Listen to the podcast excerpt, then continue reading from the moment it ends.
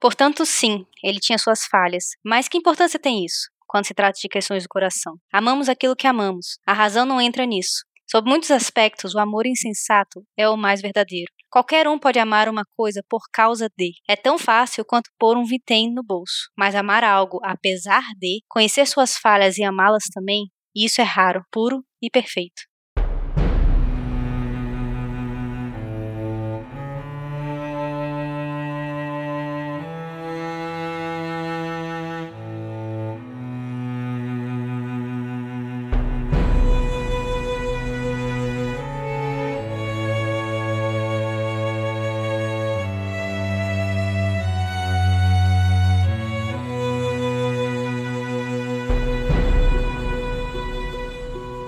Pessoal, vocês estão ouvindo o 42 episódio dos Quatro Cantos, o nosso podcast de releitura da Crônica do Matador do Rei, do Patrick Rothfuss. No episódio de hoje, que se chama Questões do Coração, a gente vai comentar o capítulo 6 do Temor do Sábio. Eu sou o Arthur Maia e estão aqui comigo a Rayane Molinário. Oi, gente, tudo bem? O Eric Alves. E aí, pessoal, como é que vocês estão? O Bruno Amorim. Bom dia, boa tarde, boa noite, meus queridos. E a Julia Neves. Olá, pessoal, tudo bem com vocês? E vamos lembrar também que vocês podem ser nossos apoiadores no Catarse, lá em catarse.me barra os quatro cantos. É, a gente tem. A gente fez agora um último sorteio, né? não sei quando que, provavelmente já vai fazer um tempinho a mais quando vocês ouvirem o episódio, mas a gente sorteou recentemente um, um Funko artesanal feito pela nossa amiga Tatiane, né, que enfim, faz essas, essas peças e tal, do Kvof, e foi super legal o sorteio, a gente teve apoiadores novos por causa desse, desse prêmio. A coisa mais bonitinha, o Kvof. Achei muito fofo. Ficou uma gracinha, gente. Ficou lindo. Eu quero um. Então venham ser nossos apoiadores e a gente estava conversando até agora, agora há pouco antes do episódio, de fazer isso mais vezes também, sortear talvez mais figurinhas assim, é, além de livros que a gente também costuma sortear. Uh, então eu queria também deixar o nosso agradecimento aqui para todos e todas os nossos apoiadores. É, então muito obrigado pro Romeu Sinali, Leon Marques, Ramon Fernandes, Rebeca Aires, Breno Bastos, Victoria Borges, Vitor Maia, Alessandra Alves, Felipe Vidal, Otávio Souza, Renan Rebeque, Daphne Mendes, César Catizani, Tairã de Castro, Bruno Kelton, Rosane Alves e Mariana Ferreira. Obrigado aí, pessoal. É sempre um prazer né, contar com vocês lá no nosso grupo para a gente discutir teorias, para a gente falar do, do bonequinho do Wolf e qualquer outra coisa. Assim. Valeu, pessoal, vocês são Sim, lindos. pessoal, muito obrigada. Ah, parabéns aí pro César também pelo casamento. Ah, é verdade, parabéns, Ih, César. parabéns. Parabéns. Agora se tornou um homem E honesto. parabéns também porque foi aniversário do É Arthur. verdade, parabéns pro Arthur. É, gente, foi aniversário do Ah. Arthur. Deem parabéns aí, comentem também. Daqui a pouco é o da Larissa, hein? Estamos oficializando sua carteirinha de velho. Um a mais, um a menos. É, pra, pra quem já nasceu assim, com dor nas costas. É, e aproveitando que a gente está falando de apoiadores aqui também, uh, para a gente anunciar que no dia 30 de novembro, dia 30 de novembro, uma terça-feira, às 8h30 da noite, a gente vai fazer mais uma das nossas lives. Vocês gostaram bastante, né? Teve bastante participação e, e visualizações na última que a gente fez com o Fabian, né? Mas a gente vai fazer agora outra live, outro tema, outra discussão uh, ainda não anunciada. E, mas vai ser com câmeras também, como você. E vai ter sorteio de brindezinhos para vocês também. Então, 30 de novembro, botem aí no calendário de vocês. A gente vai fazer o, o link no YouTube em breve também, para que vocês possam já. É, como dizem os jovens, ativar o sininho.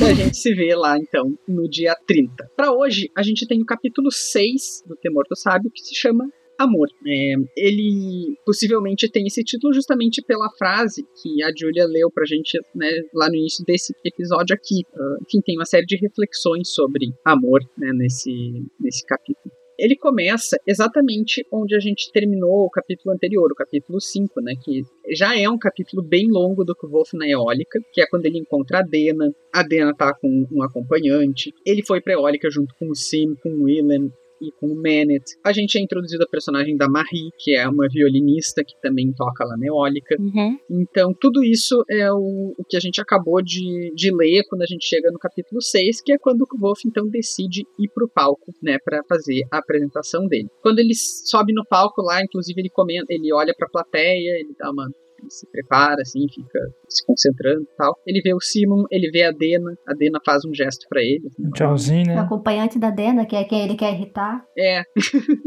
que é uma excelente motivação pra fazer as coisas bem feitas, irritar alguém. Quem nunca? Quem nunca, né? Tudo feito na força do ódio é um esforço válido, né? É exatamente por isso que eu vou formar na faculdade. Exatamente. Força do ódio. E, e o Kvolf, ele pega, né, o, ele pega o estojinho do alaúde dele e pega o alaúde. Ah, o estojo é um estojo já bem... é, não é de muito boa qualidade, ele já tá bem surradinho, né, ele não é um- uma peça notável, mas o alaúde que tem dentro dele foi aquele que o Kvolf comprou com o dinheiro que ele ganhou a indenização que o Ambrose deu pra ele, né, por ter quebrado o, o alaúde anterior, ainda no final do, do Nome do Vento. E o Kvolf faz, então, a partir daqui, uma.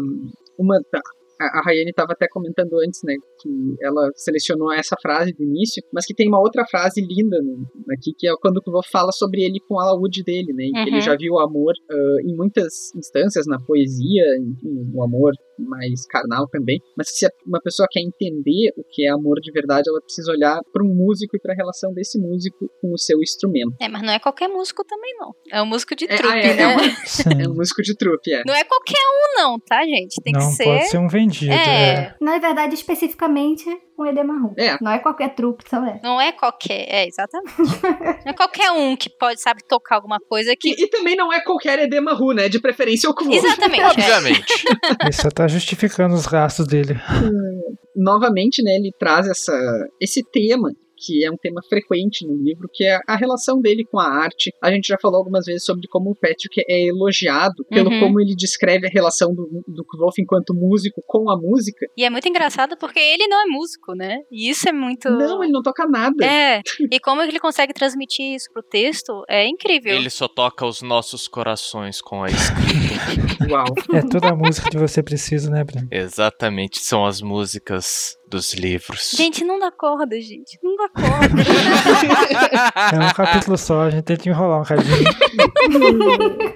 Eu te amo, Eric. A arma secreta do Eric. É, Eu, eu vou ter que começar a incorporar isso aí pra fazer controle de tempo dos episódios. É, o quanto de corda Precisando de ajuda, tamo aí. Paz. Bom, então o Kvolf, né, ele, ele descreve novamente essa relação dele com a música. Ah, eu acho que não só nesse capítulo aqui, mas como vários momentos, são os momentos mais marcantes do livro. Lembra que- aquela primeira vez que ele tocou Neólico? Sim. Aquele capítulo. Nossa, o capítulo é lindo. E aliás, lembra que quando a gente, a gente terminou o primeiro livro que a gente perguntou pro pessoal, ah, qual é a sua cena favorita? Muita gente falou essa, né? É uma cena realmente que toca muito, gente. assim. Decepção com essas pessoas. Como assim não é o Poico? pois é. Eu acho que ele junta duas coisas que ele faz muito bem, que é tipo ele usar de uma linguagem muito poética para descrever as coisas, e acho que isso é um dos pontos fortes e que eu mais gosto no, Uhum. na, na forma dele narrar. E ele faz isso agora com algo que o personagem ama muito. Então aí ele pode exercer isso, tipo, na loucura dele. é, ele pode soltar e fazer. E acho que ele consegue deixar muito bem, tipo, a relação dele com a música e tal, mas por conta dessa poética do que por ele entender música, porque é mais algo que é o sentimento dele ali Uhum. na interpretação. É, tem também, enquanto ele tá falando do alaúde, antes dele falar da música em si, né, ele faz toda uma narração sobre o, o objeto, né? Que é o alaúde, ele explica que é Uhum. de segunda mão, mesmo assim, foi muito caro, tal, tal, tal. E tem uma partezinha que ele fala, tipo, ah, foi muito bom um dia, mas isso foi muitos anos, muitos anos atrás. Mas que aí depois passam as outras linhas e, e depois ele diz assim, ah, mas dentro dele a história ainda era completamente diferente. Isso me relacionou muito ao Kvolf, o coach, né, do presente, porque assim, a gente sabe que ele tem toda essa fama, então um dia ele foi essa estrela, assim, que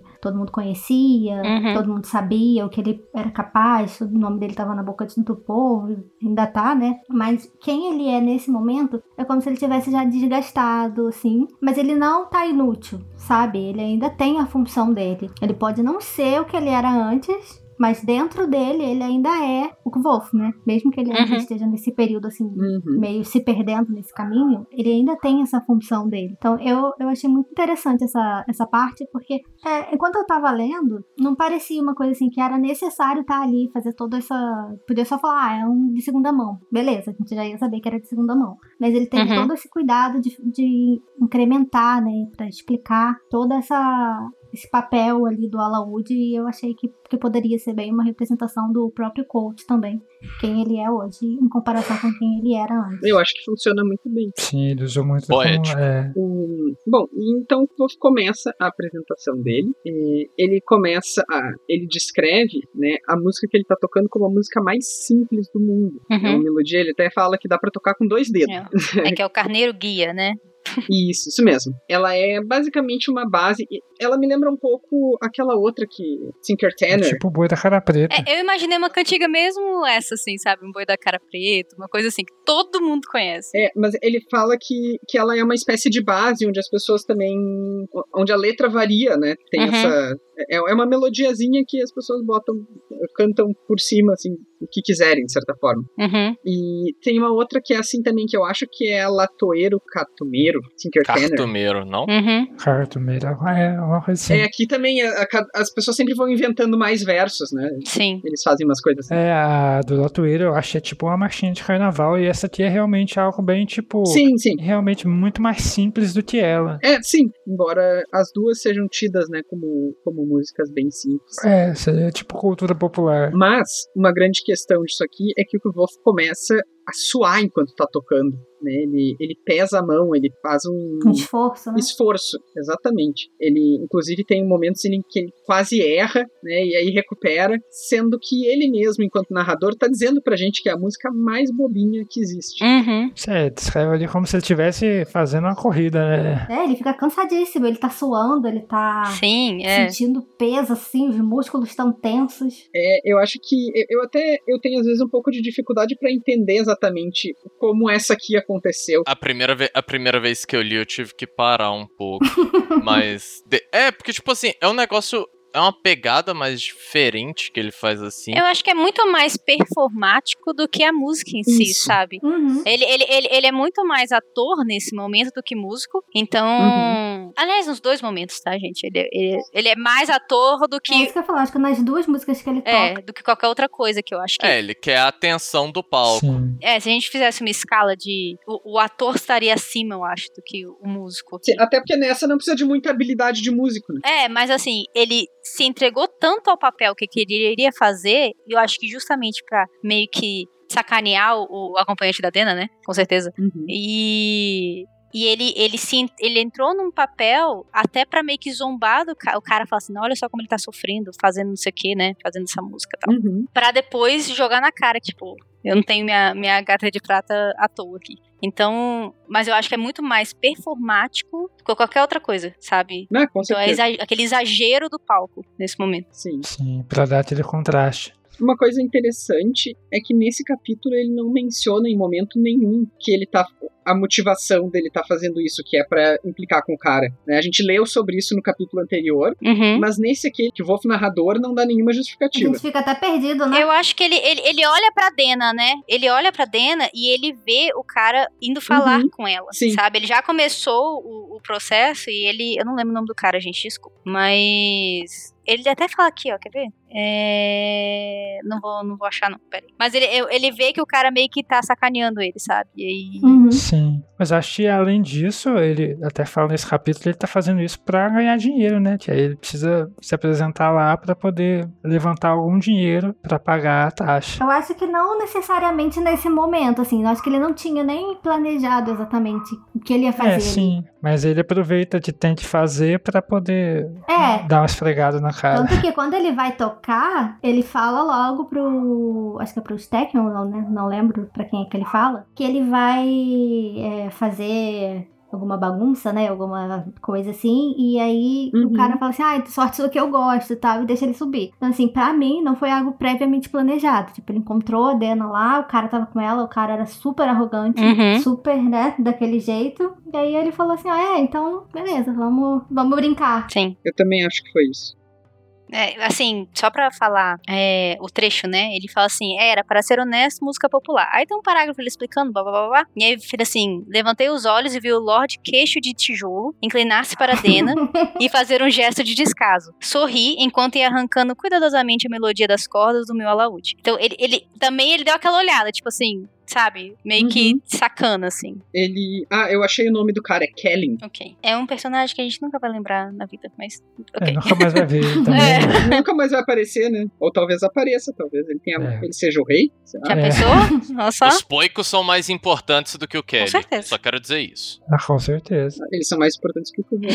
Tem até um capítulo com o nome deles, De né? acordo com o Bruno, é verdade isso. É, não, não tem nenhum capítulo chamado Kuvô. Ó, mas tem poico. Poico! Bom, logo depois, né, o Kvolf termina essa, essa primeira performance, então, na qual ele faz uma música muito simples parecer muito complexa, e a reação é bem tensa dentro da eólica, né? Algumas pessoas riem, outras aplaudem, aí depois as que aplaudiram ficam olhando torto para as que riram. É uma coisa meio, Confusa. Cara, eu adoro essa confusão que ele causa. meio climão, assim. Uhum. Quando você entende a confusão que ele causa, eu acho ela uma das coisas mais legais desse capítulo, uma das mais legais do livro, assim. Que você vê, é bem aquilo que, que, que a Ju falou mais cedo. É o ator. É o Eden Nahu, né? Exatamente, só que ele entrega isso com tanta paixão que você fica, cara, você é um babaca, mas você é um babaca muito inteligente. É, o que ele faz na sequência é enquanto, antes do, do- de começar a dar problema, aquela, aquele atrito dentro da eólica, ele começa a tocar outra música. E aí ele toca uma música chamada Tintatatornin, que é uma música atribuída ao Ilian. O Ilian é uma figura mítica né, do, desse universo que aparece várias vezes. Ele era um Edemaru e ele era um músico, né, um compositor. Melhor músico, assim, né? Vamos É. Apresentador. tipo um Shakespeare da música pra eles, né? Isso. Isso, isso mesmo. Ele. Essa música, o Kvof diz que ela não era o padrão, ela era estranha pro padrão do, do Ilian, porque ela era muito complicada, muito difícil. Ela Não tinha letra, né? não tem letra, e o, o pai dele dizia que era uma música, que era a melhor música já composta para ser tocada com 15 dedos. Botava o vou de castigo pra tocar. Exatamente. E ele fazia esse castigo várias e várias vezes, de acordo com ele, não é mesmo? Por que não me surpreende isso, sabe? Criança, né? Não, era quando ele tava muito cheio de si. Aí o pai Uhum. colocava esse, esse castigo nele, Pra sabe? dar humildade. é. Então, assim, por que não me surpreende que ele teve esse castigo tantas vezes? Tu se acha bom, moleque?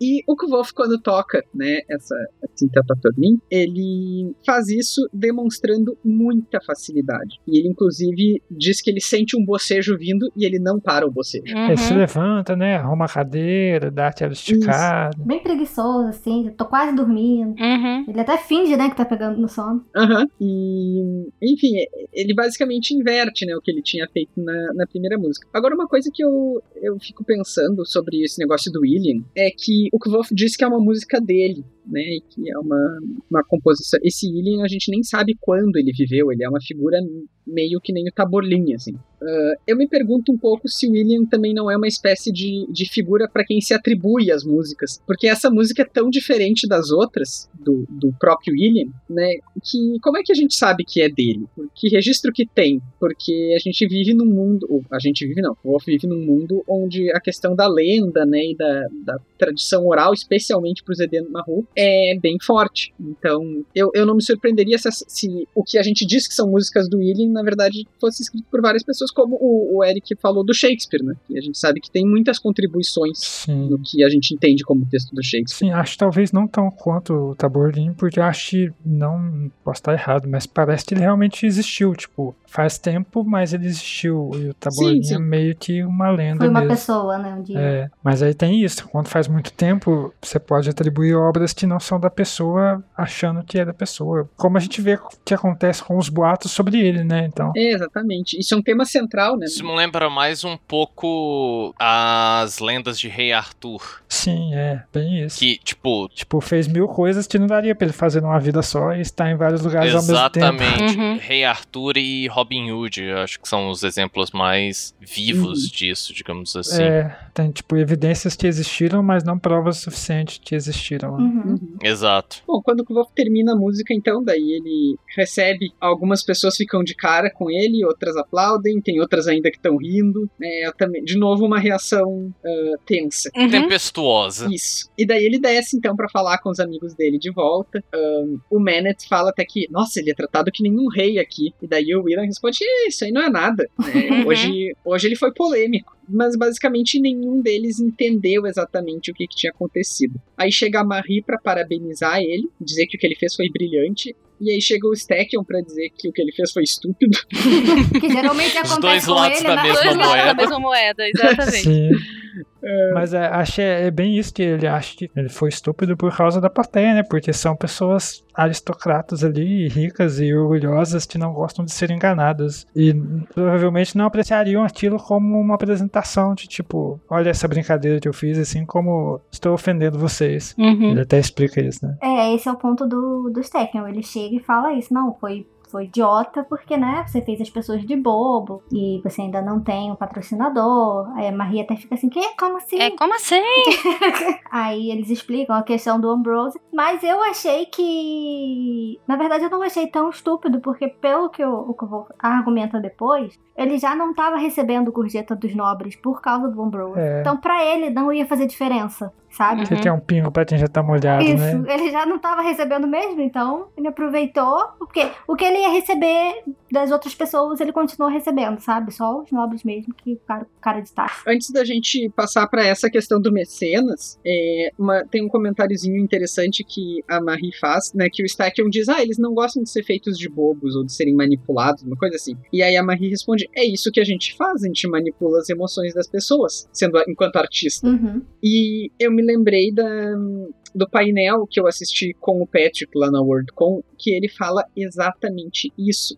Como eu já comentei aqui no, no podcast algumas vezes, o, o tema do painel era matar personagens. né? Uhum. E daí o Patrick diz que, sobre a morte dos pais do Kvolf, que ele não queria fazer como muitas vezes se faz na fantasia, que é fazer o personagem ficar órfão nos primeiros dois capítulos e aí vai em frente com isso. Uhum. Ele sabia que o dever dele, enquanto um contador de histórias, Era fazer a gente é sofrer. manipular o leitor Uhum. para que a gente se importe. Porque todo, todo, todos os outros panelistas estavam dizendo, tipo, ah, ah, eu acho que não, tu não pode ficar forçando reações no leitor para matar o personagem. E aí Patrick disse que não, tudo bem, não pode realmente forçar de uma forma que fique evidente que é isso que tu tá fazendo. Mas tu tem que sim manipular as, as emoções do leitor para que ele se importe com aquela morte, que é exatamente o que ele faz com os pais do, do Kvof, né? Uhum. Então, nesse sentido, o que a Marie fala aqui me parece que é muito também do, da ideia que o Patrick traz sobre a arte em geral. Eu gosto também de um outro comentário da Marie, que é que, o- que o Stecken continua falando, né? Não, mas as pessoas que entenderam, não sei o quê, e, e as que entenderam depois que foram feitas de bobos. Ela fala assim, ah, mas se eles não, se eles estão aqui e não entendem de música o suficiente pra entender o que tava acontecendo, então eles merecem sim ser feitos de bobo. eu acho ela, eu acho ela genial, gente. Ela é. Não, é- Tá é- certo, mas também não tá errado. é, e aí, então, eu, eu interrompi vocês, mas a gente estava caminhando para falar sobre o Ambrose, né? Uhum. E sobre o quanto ele sabota as tentativas do Kvof de conseguir um mecenas. E ela até fica assim, tipo, mas quem é esse, gente? Quem é esse tal de Ambrose? Que Uhum. Nunca ouvi falar e tá tendo tanta influência Quão assim. insignificante ele é. E alguém fala do tipo, ah, o Ambrose é o 16 na sucessão, né? Uhum. E aí o Willan, eu acho, diz, não, ele é, ele é o 13 ele não para de falar disso, porque teve uma família que naufragou, né? E agora o pai do Ambrose tá a 12 passos de se tornar rei. Acidentes acontecem, né? É, e vários acidentes, porque já não é a primeira vez que o Ambrose, que morrem pessoas na, na sucessão de Vintas, né? Muito perigoso É, o negócio é se a gente tá tendo acidente ou acidente? Tá quase um bingo da terceira idade. É, ser, ser rei de Vintas é que nem ser governador do Rio, assim, outro vai preso, outro morre. E aqui nesse caso tá todo mundo morrendo. Caralho, Arthur. É, Não, e o último foi impeachment, né? Não foi É, presente. enfim, tá, foi, foi. A analogia é. Vocês entenderam o que eu quis dizer, eu não falei certo, mas vocês entenderam. Sim, sim, sim. Até porque todo mundo tenta, mas só o Rio é penta. Ai,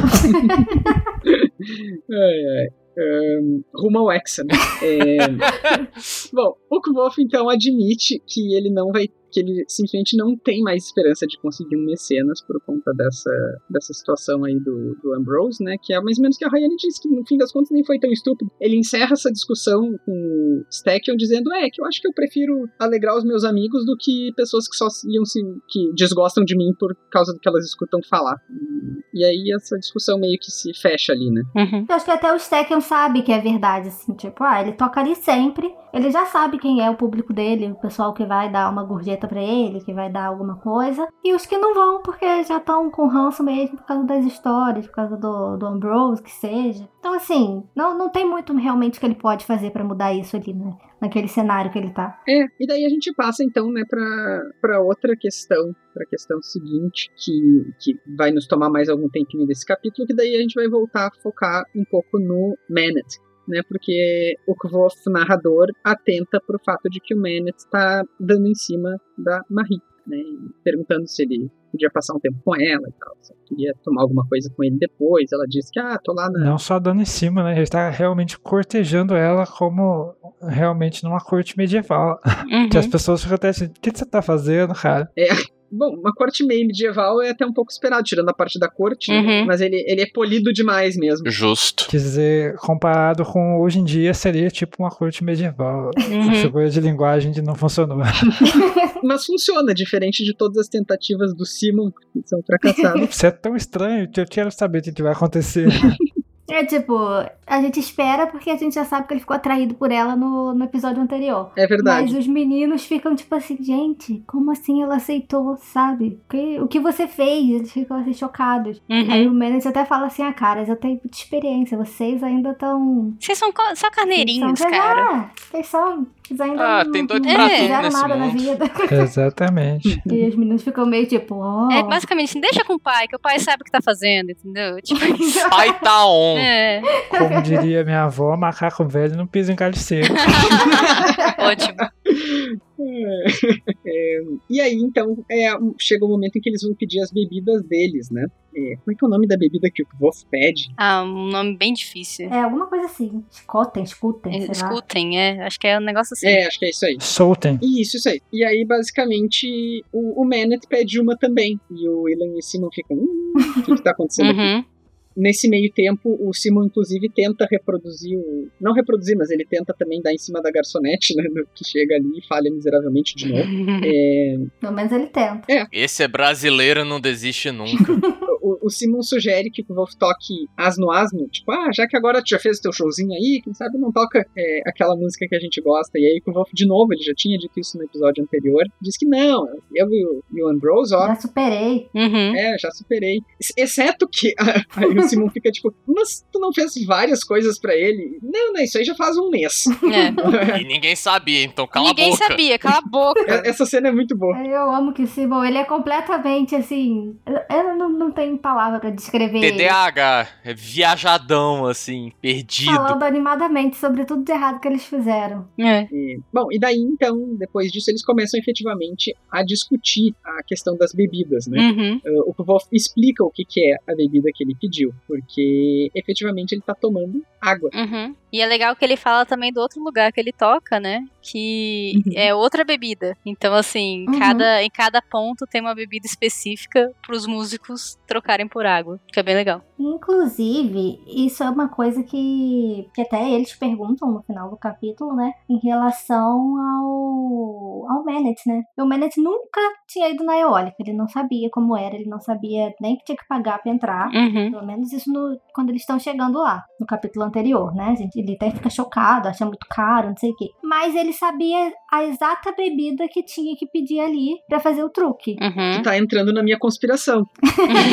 É, porque ele, é tipo assim, no final ele até meio fica, ah, eu, eu sou muito experiente, não sei o que, já conheço várias coisas, porque eles perguntam pra ele como ele sabia, né? Ele fica assim, só que pra mim não explicou exatamente, porque se em cada lugar tem um nome diferente, como que ele sabia que ali era essa? Acho que, tipo, não é. Cada lugar tem um nome diferente. Tipo, e, na verdade, até ele que explica qual é a bebida, falando dando o exemplo das moças de trabalho e tal. Uhum, não, ele explica o truque, né? É, sim, mas eu imagino que tem tipo um nome mais comum, mas aí que se cada lugar em particular quiser fazer outra coisa ali, usa, mas seja um nome mais popular. É, eu até fui ler aqui pra ver se ele, o que volta fala alguma coisa assim, ah, o de sempre, alguma coisa assim, sabe? Mas não. Uhum. Ele realmente fala o nome, né? Ele fala o nome. O nome da bebida. é. Ele falou e o Mané já levantou uma sobrancelha. Então, né? Ele pegou muito rápido, assim. Mas se fosse uma coisa assim, passou algumas bebidas e aconteceu isso, beleza, Uhum. porque ele ia ver, né, um padrão acontecendo. Mas não foi isso que aconteceu, foi logo de primeira. Sim, ele já sabia o nome. Então, eu acho que pode ter, digamos assim, um, um leque de possibilidades, digamos assim. Tipo, ah, a gente sabe que, sei lá, tipo, normalmente essas cinco bebidas podem ser a água que o pessoal pede aqui. Não, mas eu acho que uma deixa que foi, foi justamente ele lhe falar assim: ah, vocês estão com sorte hoje, senhores. Um admirador anônimo de da boa música ofereceu-se para comprar uma rodada de bebidas para sua mesa. Então, essa rodada será paga por alguém. Pode ter sido a deixa que o Mané entendeu, sabe? Tipo, Pode ser também. É, eu, eu, eu acho isso também. Eu acho que o que o Manet eh, pegou aí era essa. Ele, quando ele diz que não, não existe truque novo com o cachorro velho, é que ele sabe como é que. Tipo, ele, ele entende o, o funcionamento da coisa. Ele tá atento. Mas, dito isso, eu concordo com a Rayane que é enfatizado muitas vezes o como o Manet sabe coisas muito mais do que todo mundo. Uhum. É, isso Isso sim. quer dizer que ele é o Chandriano. Mas basicamente a gente falou, falou, falou e a gente não explicou o truque, né? É, o Manet explica que esse truque ele vem de especialmente de caso ele, ele menciona exemplos de prostitutas e tal que quando o cara vai pagar uma bebida né o cara se oferece para pagar uma bebida para ela ela pede essa bebida de nome estranho ganha uma água e depois ela pega a parte do que o cara pagou pra, pela bebida porque é uma bebida cara assim e é Uhum. basicamente isso que o o que o Wolf tá fazendo, né? É, as pessoas estão se oferecendo para pagar uma bebida para ele, ele pega essa bebida cara fictícia no cardápio e ela tem que ser cara não só porque ela dá di- mais dinheiro para essa repartição, como para evitar que as outras pessoas peçam ela no cardápio. Uhum. Inclusive, o Willen pediu uma na Anker, né? É. Como vou- E além de pagar caro, recebeu algo que, É ruim. segundo ele, tinha gosto de xixi e esqueci qual era outra O coisa. cara pegou qualquer coisa pra ele. É, parecia meio que pão, assim, que tinha que morder. Isso, isso. Que ele não gosta de mastigar a comida dele. Não, esse é no final, quando ele leva duas garrafas pra eles ir Da bebendo. cerveja. é. Ele fala outra coisa. Isso daí é da cerveja Braddon. É, E aí o pão é por causa de Brad. ele dá uma água suja pra ele lá. É, uma água suja é suspeita. Não, é engraçado ver que é o que o Wolf diz, né? Explica pros meninos que, no caso, divide em três. Um pra casa, um pro bar, pro barman e um pra ele. E aí o Menes fala, cara, você tá sendo roubado, porque quem tem que pagar o garçom é a casa, não é você. Aham. E no final ele ainda vai lá questionar isso, tipo, Sim. renegociar, né, o acordo. Ele É. vai. No fim da noite, então, o Kvolf conseguiu juntar um bom dinheirinho, é, é bem significativo, né, a quantia que ele conseguiu pra uma noite só. É um talento e pouco, é. E ele ainda está com uma cerveja Braddon, que a gente já mencionou alguns episódios atrás, né? Quando o Kvolf dá uma cerveja Braddon pra Auri. Uhum. Uhum. Eu vou, eu vou perguntar depois pra Daphne se a gente já falou isso mesmo. Acho que ele fala sim, porque ele até te menciona que é muito comum de grávidas tomar por ser nutritivo e tal. Isso, isso mesmo. E tem até um negócio na vida É. real, assim, das grávidas tomarem cerveja preta. Uhum. Ah, é verdade. Ah, tem? É. Tem. Tem. Pra dar leite e tal. Tem muita grávida que. né, Antigamente, né? Hoje em dia não, mas que tomava cerveja preta. Hoje em dia, inclusive, se contraindica que se beba É, álcool exatamente. durante gravidez, né? E aí a gente acaba, então, esse capítulo com todo mundo indo embora, menos o Manet. Foi pro encontro dele. Exatamente. Que deu certo, né? É, e aí no finalzinho do capítulo a gente tem o Kvolf refletindo um pouco, né? Ele tá voltando pra Anchor, e aí ele fala que pela primeira vez ele se sente em casa naquele lugarzinho, naquele quartinho. O que pra ele é uma coisa muito estranha, porque ele é um Edemaru, e pra ele a casa nunca foi um lugar. Casa era Pessoas, né? isso. Era, era trupe, era, enfim, porque eles eram nômades, né? E que, enfim, era legal que ele tivesse se sentido, que ele tivesse se sentindo em casa e que ele tinha um lugar pra ficar, mas ao mesmo tempo o lado nômade, o lado selvagem dele, digamos, estava se sentindo inquieto. Ele Uhum. até fica assim, nossa, o que será que meu pai ia pensar de mim se me visse agora? É, né? Eu acho esse momento muito marcante porque mostra como. mostra a evolução do personagem em si sem ter que ter um ato muito grandioso, tipo, matar um vilão, sei lá, qualquer coisa assim. Mas mostra o quanto ele evoluiu e, e mudou desde o começo do livro, desde da, do primeiro livro, né? Que é ele refletindo, perguntando o que, que o pai dele acharia dessa mudança. Então, eu acho isso também, mas o que me passa acima disso é aquela sensação de. Não em relação a choque de cultura, mas eu, eu diria acho que é aculturamento, né? Que, Uhum. que as pessoas acabam tendo que, que passar muitas vezes para poder ser inseridos na sociedade, ser aceitos e tudo mais. Porque assim, ele ainda não é completamente aceito, né? Tem um preconceito com o Ju e tudo mais, né? Nesse universo deles. Mas ele tá fazendo o que pode para conseguir seguir em frente, mas o que ele é, o que ele foi ensinado Uhum. desde criança, a cultura dele, ele tem que deixar um pouco isso para poder seguir, né, nesse novo rumo lá da universidade e tudo mais. Então, assim, pra mim também me passa muito isso, essa- esse desconforto dele. Ao mesmo tempo que ele tá feliz, que ele tem um teto, não tá mais morando na rua, tem amigos e tudo mais, ele sente falta, é porque assim, é uma parte dele, sabe? É, é parte de quem ele é, é a vida dele, é a essência dele enquanto pessoa, e ele tá tendo que abrir mão disso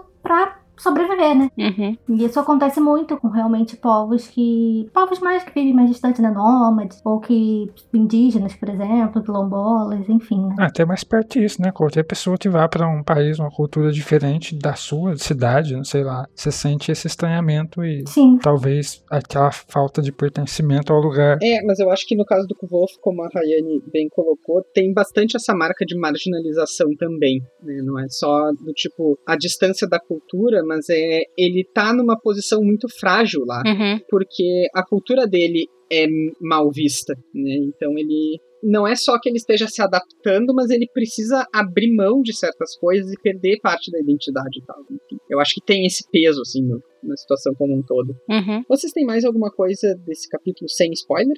Acho que não. E com spoilers, vocês têm alguma coisa? Também não. Também não. É. Acho que não, esse é um capítulo tranquilo. É, ele é bem tranquilinho. Então é isso, pessoal. Agora a gente vai ficando por aqui no nosso episódio número 42. Se vocês quiserem entrar em contato com a gente, vocês podem é, nos contatar pelas nossas redes sociais, que a Rayane vai passar para vocês agora. Então, vocês podem estar entrando em contato com a gente pelo e-mail, que é podcast, os quatro cantos, arroba gmail.com, tudo por extenso. Vocês podem também estar procurando a gente lá no Facebook, na página que é Os Quatro Cantos. E lá a gente tem o grupo também, né? O link para vocês entrarem no grupo, que tem o mesmo nome, Os Quatro Cantos. Aí vocês podem mandar suas teorias, comentar, conversar, vocês preferirem. Ou vocês podem estar seguindo a gente lá no Twitter e no Instagram. No Twitter é arroba os quatro e numeral cantos e Instagram é podcast os quatro e numeral também cantos. Então, Twitter Instagram, quatro numeral, o resto tudo por extenso. E vocês podem estar ouvindo a gente, né, pelo aplicativo de preferência de vocês, SoundCloud, Spotify, Podcast Edge, é, enfim, o for melhor para vocês. E acho que é isso. Isso aí, e vocês podem nos apoiar no catarse em catarse.me barra quatro cantos. Lembrando todos vocês também que no dia 30 de novembro a gente se vê no nosso canal no YouTube para nossa última live do ano. A gente volta em breve com o nosso episódio 43, no qual a gente vai discutir os capítulos 7 e 8 do Temor do Sábio. Até mais! Tchau, tchau! Tchau, gente! Até mais! Tchau, galera!